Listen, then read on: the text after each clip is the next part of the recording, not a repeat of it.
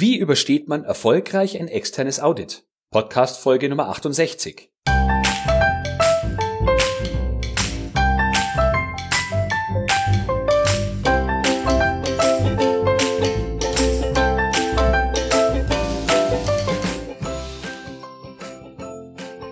Ein enthusiastisches Hallo und willkommen zur 68. Podcast-Episode. Mein Name ist Florian Frankl und heute geht es um das richtige Mindset, wenn du auditiert wirst. Wenn ich nach Themen für neue Podcast-Episoden suche, nutze ich ein Tool, das Google-Fragen auswertet, also Fragen, die Nutzer bei Google eingeben. Und als ich da letztens nach dem Wort Audit gesucht habe, bin ich auf die Frage gestoßen, wie überstehe ich ein Audit in Klammern erfolgreich?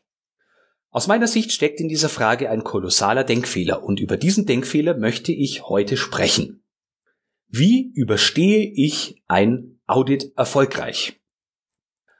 Die Kombination überstehen und erfolgreich gibt es in meiner Welt nicht. Wenn ich etwas überstehen möchte, begebe ich mich automatisch in eine Opferhaltung. Ein guter Qualitätsmanager übernimmt aus meiner Sicht aber Verantwortung. Opfer übernehmen keine Verantwortung, weder für sich noch für andere.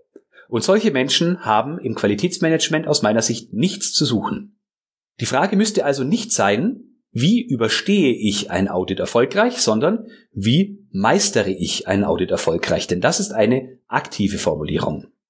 Wenn du diesen Podcast auf der Q-Enthusiast Webseite dir anschaust, dann siehst du, dass ich als Titelbild Schafe gewählt habe. Schafe sind tolle Tiere aber sie haben ein paar negativ besetzte Attribute, aufgrund dessen ich mich dazu entschieden habe, dass Schafe ganz gut zur QM-Opferhaltung passen, die ich sehr negativ finde. Das sind an der Zahl vier Stück und die beschreiben ganz gut, wie schlechte Qualitätsmanager über Audits denken, wenn sie selbst auditiert werden. Attribut Nummer eins ist das Blöken.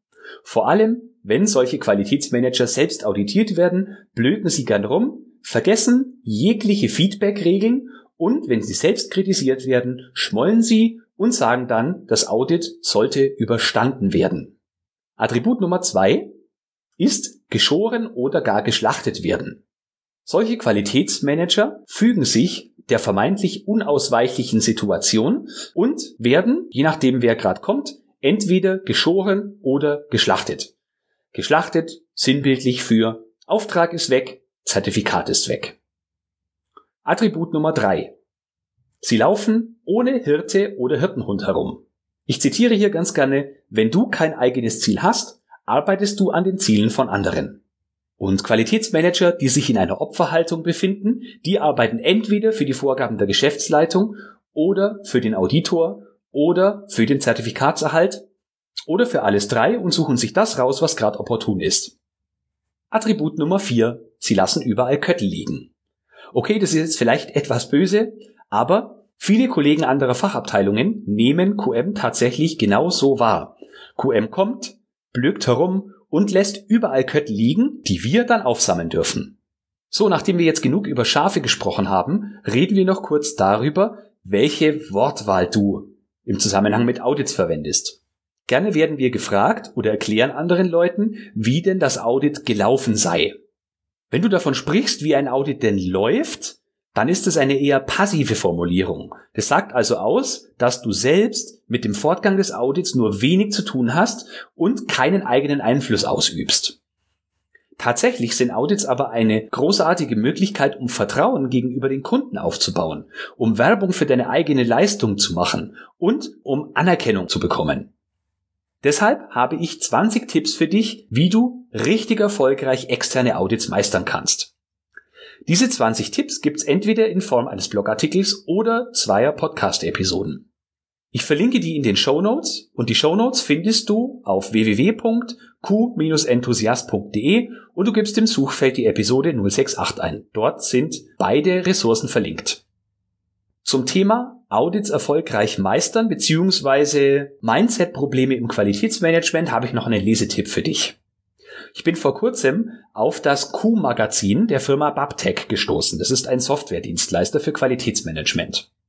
In dem Q-Magazin gibt es einen Artikel von Dr. Markus Reimer zum Thema Agilisierung des Qualitätsmanagements. Für mich die wichtigsten Kernbotschaften in diesem sehr lesenswerten Artikel ähm, sind das Missverständnis des Mehrwertes eines QM-Systems, also dass viele Qualitätsmanager sagen, der Mehrwert meines Systems liegt darin, dass alles haarklein dokumentiert ist und die Leute das nachlesen können. Nicht nur Herr Reimer findet das sehr armselig, sondern ich auch.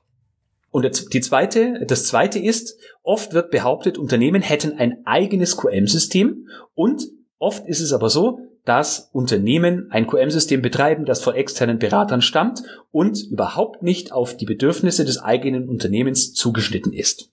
Im Weiteren geht es natürlich im Artikel auch über das Kernthema Agilisierung des Qualitätsmanagements, aber ich möchte hier nicht viel, zu viel vorwegnehmen. In den Show Notes findest du auch das Q-Magazin verlinkt. Kostet nichts, kannst du dir einfach entweder downloaden oder per Post schicken lassen. Und ich empfehle dir außerdem, dass du mal Dr. Markus Reimer googelst. Es gibt unter anderem auch ein paar sehr, sehr lustige ähm, YouTube-Videos von ihm. Und er ist ein toller Redner. Ich habe ihn schon angefragt als Interviewpartner. Bin gespannt, ob er zusagt. So, das war's für heute.